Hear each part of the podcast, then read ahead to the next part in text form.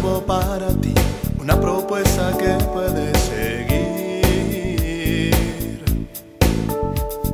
una verdad que compartir, una nueva forma libre de vivir,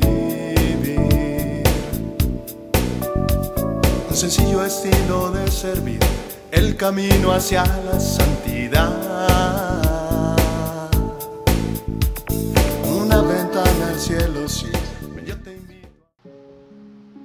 Hola, te saludo con gusto en otra cápsula de paz y bien. Vamos a pedirle al Espíritu Santo que nos ayude a tener un espacio de reflexión, de paz, de encuentro con el Señor.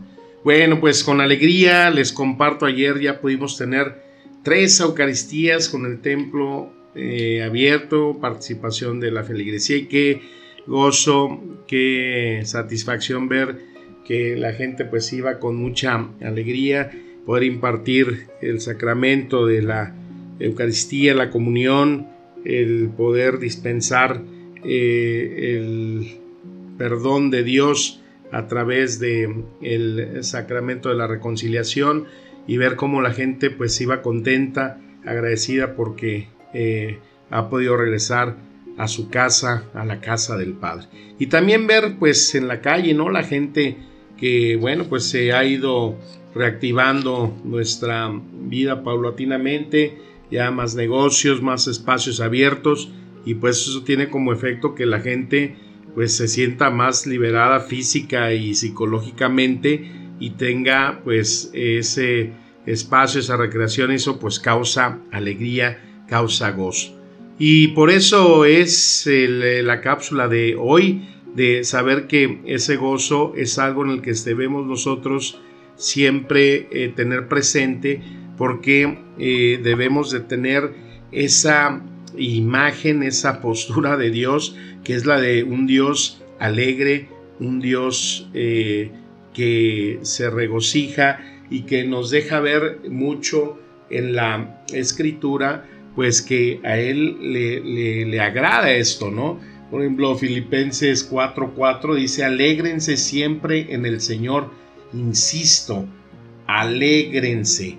O sea, estar en esa alegría de Dios, en, esa, en ese compartir ese gozo, en donde también la primera Tesalonicense 5 nos dice, estén siempre alegres, oren sin cesar, den gracias a Dios en toda situación porque esta es su voluntad para ustedes en Cristo Jesús. Y así en el recorrido de toda la Sagrada Escritura, eh, a través de los profetas, a través de los personajes que el Señor designa y de su propia palabra cuando envía a los ángeles, pues eh, deja ver esa alegría. Recordemos pues nada más y nada menos a María, ¿no? Alégrate María, llena eres de gracia, o sea, estar alegres siempre en esa presencia de Dios y que es lo que nos hace entonces eh, reflexionar, recapitular qué es lo que muchas veces nuestra mente, nuestros pensamientos se ocupan, ¿no?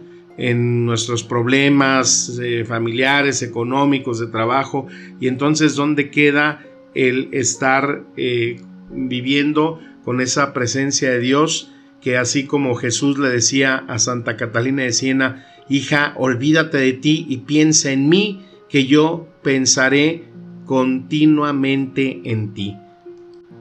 Pensar en Dios entonces pues nos va a, traer ese fruto que es la alegría. Estar con Dios es estar en esa eh, estadía en el que pues el gozo no se puede omitir, no se puede ocultar. Eh, no sé si recuerdas esa película del nombre de la rosa, el libro también, en donde ahí el bibliotecario tiene voto de no reír, porque decía que en ningún pasaje de los evangelios hablara de que Jesús eh, se riera. Y entonces, pues el viejo tenía una cara cuando lo enfocaban, pues de monstruo amarguiento que híjole, ¿no? Nomás de verlo, pues dices, qué bárbaro. Así como algunos que podamos tener el rostro eh, turbio, ¿no? De que no hay gente que también no ves que jamás se les resprenda una sonrisa, jamás hacen una flexibilidad de labios para sonreír. No somos responsables de la cara que tenemos, pero sí de la carota que ponemos, ¿no? Es algo que nos debe de preocupar siempre y buscar tener acceso porque pues el rostro siempre nos va a indicar mucho de lo que está pasando en, nuestro interior. Hay un texto que me encanta de es Lucas 11, 19, donde Jesús haciéndole eh, pues esa mención a la tarquea del pueblo les dice, vino el Hijo del Hombre que come y bebe y dicen es un glotón y borracho, amigo de publicanos y de pecadores. ¿No? O sea, a Jesús lo acusan de borracho, de glotón, la fiesta de las bodas de Caná, recordar que Cristo pues fue una fiesta, divertirse, ¿no? A estar en alegría, en gozo y que pues el que lo estén señalando de que es glotón y, borracho, pues es porque Jesús eh, ha haber tenido muchos episodios en donde pues se encontraba en ese tipo de tertulias de alegría, de encuentros. Él estaba siempre con la gente y para la gente. Entonces, pues sí, había los sermones, había todo, pero pues también Jesús tiene una historia humana, ¿no? No sé si recuerdas esa película, la de Cristo de Mel Gibson, en donde hay un episodio donde Jesús está trabajando, llega su mamá que le dice que a comer, se lava las manos y luego salpica la cara de María y la abraza y la carga y se empiezan a reír los dos. O sea, esa alegría de Dios, ¿no? Yo, la verdad, híjole, pues yo sé que hay gente que pueda tener muchos estudios avanzados en el conocimiento de Dios, pero a lo mejor no hay mucho, mucha convivencia con Dios, ¿no? Yo prefiero y he buscado siempre el ser amigo de Jesús, estar en ese círculo, o sea, de esos publicanos y pecadores, yo ahí estoy, ahí estoy, te lo juro.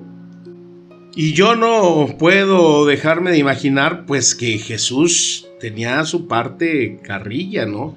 Imagínate cuando se les aparece caminando sobre las aguas, ¿no? Que todos pensaban que era un fantasma y se estaban burlando, y se estaban muriendo del miedo, ¿no? Pero ya imagino después, pues la carrilla y la burla, ¿no? Oye, Pedrito, ¿qué pasó? No, yo vi que hasta del baño te hiciste cuando viste al fantasma burlándose, y pues Jesús, yo no creo que no se haya eh, puesto a vacilar en esos momentos, en, en situaciones que jamás las pensaríamos chuscas, ¿no? Porque, ay, no nos vayamos a condenar porque pensamos que Dios es eh, toda seriedad, es todo rostro incapaz de dar un gesto de sonrisa, pues yo no lo creo. Y entonces este aspecto que muchas veces no nos hace entrar dentro de ese círculo de, amigos de Jesús, pues es porque muchas veces cuando ya nos creemos que somos independientes, ¿no? Cuando ya pensamos que yo sé mucho, tengo tantos estudios, tengo tanta salud y fuerza, como si nunca fuéramos a envejecer, como si nunca nos fuéramos a enfermar, y entonces a Dios para que lo necesito. Y no es sino hasta que ya estamos en el fondo del lago, o, estamos con una problemática tremenda, que entonces el último recurso que nos queda pues es orar. Yo no sé por qué siempre dejamos la oración al final, cuando la oración debe ser el fruto, debe ser eh, lo que le decía Jesús a Catalina, piensa tú en mí que yo me encargo de ti. Y encargarme de ti es encargarme de tus problemas, es encargarme de todas tus situaciones. Y ahí es donde entra el otro aspecto. Cuando nosotros consideramos que Dios no se involucra en nuestras eh, situaciones insignificantes, en nuestros eh, eh, problemas, en las nimiedades que podamos experimentar día a día, en ese dolor de muelas, en ese problema en el trabajo, en ese problema pues que te está muchas veces distrayendo toda tu atención. Pero Él es el Dios que está en esos milagros cotidianos. Y pensamos que nada más está en el grupo del G20, que nada más está en la ONU o que nada más está en los laboratorios viendo si ya se descubre el coronavirus, pues déjame decirte que estás perdiendo una gran oportunidad de relacionarte con Él. Él es ese eh, amigo que está compartiendo con nosotros siempre. Me acuerdo una vez que en una de las escuelas teníamos un festival y pues que veo que unos papás venían corriendo y les digo, ¿por qué tanta prisa? Hombre, todavía hay tiempo. Ay, es que venimos a la obra y que pues nuestro hijo eh, va a salir. Y yo dije, no, pues por la carrera que traen, el hijo va a ser el príncipe de la obra, ¿no? Y les digo, ah, qué bien, ¿y de qué va a salir su hijo? Y dice la señora, ay, pues va a ser árbol. Y yo, ¿cómo? Sí, eh, sale de árbol. Entonces el chiquillo iba disfrazado de árbol, no decía nada, no hablaba nada, no participaba nada, era nomás parte del escenario y era un árbol. Y los papás iban fascinados porque el hijo iba a salir de árbol. Entonces esos detallitos, pues trasládalos a, ese Jesús, ¿no? Que está contigo, que te acompaña. Que si Él se deja rodear de esos publicanos y esos pecadores, es porque eh, le gustaba estar con ellos, jamás los iba a rechazar. Y esos pecadores no se andaban preocupando de cuidar su lenguaje, sus dobles sentidos, su forma de ser, eh, de, y que fueran borrachos, que fueran eh, de todo tipo, prostitutas, gays, no sé qué tanto, ¿no? Yo tengo amigos que les encanta el trago y son simpatiquísimos, no te cuentan unos chistes que te mueras de risas, escuchas groserías que jamás habías oído. Tengo amigos gays que también me hacen que me ataque la risa con sus cosas, con sus eh, palabras, con sus acciones y que jamás me pondría yo en una actitud moralista y de cerrar mi sonrisa y de ser un hipócrita delante de ellos. Al contrario, yo creo esto que es un doble efecto, ¿no? El que tú muestres esa alegría como una persona religiosa y ver que las otras personas ahí también está esa participación de Jesús que nunca rechazó a nadie de estos. Y que las cosas que tengan que cambiar en sus actitudes, en sus modos, pues eso es trabajo del Espíritu Santo. Pero la cercanía a Dios es siempre esa estadía de amistad, de amigo, de aceptación. Es lo que hacía Jesús, por eso lo seguían, por eso estaban con él, por eso aquellos que estaban eh, en esa situación de pecado, pues no se querían separar de él. Y yo soy uno de esos, yo publicano o pecador, no sé, pero soy alguno de los dos y por eso quiero estar cerca de él, porque yo quiero ser su amigo porque yo quiero no perderme jamás que por algunos escrúpulos o falsas ideas de lo que no es Jesús, me aleje de su presencia y me pierda de la alegría y el gozo que produce el alma cuando estás cerca de ese Jesús que tanto nos ama. Te mando un fuerte abrazo, mi bendición, un deseo de paz y bien. Amén.